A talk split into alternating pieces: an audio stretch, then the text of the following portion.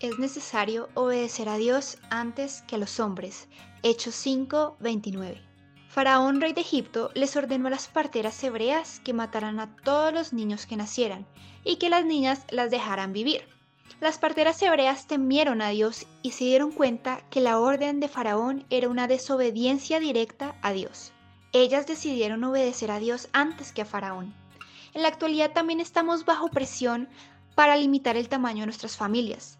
Algunos gobernantes de nuestros días promueven el aborto y en algunos países ordenan su cumplimiento. ¿Cuándo comienza la vida? ¿Quién da la vida? ¿Somos nosotros los que decidimos si un niño debe vivir o morir? ¿Cuál debe ser nuestra actitud ante estos asuntos?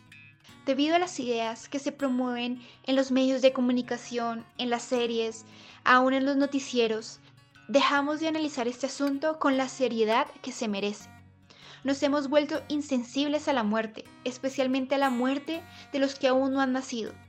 Las preocupaciones por la creciente población mundial, la supuesta escasez de los recursos naturales y el concepto mundano de ver a los hijos como una carga en lugar de una bendición han afectado nuestra forma de pensar. Nosotros debemos temer a Dios como lo hicieron las parteras hebreas.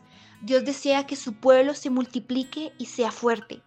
Dios nos bendecirá mientras guardemos sus mandamientos, sin dejarnos influenciar negativamente por nuestra sociedad.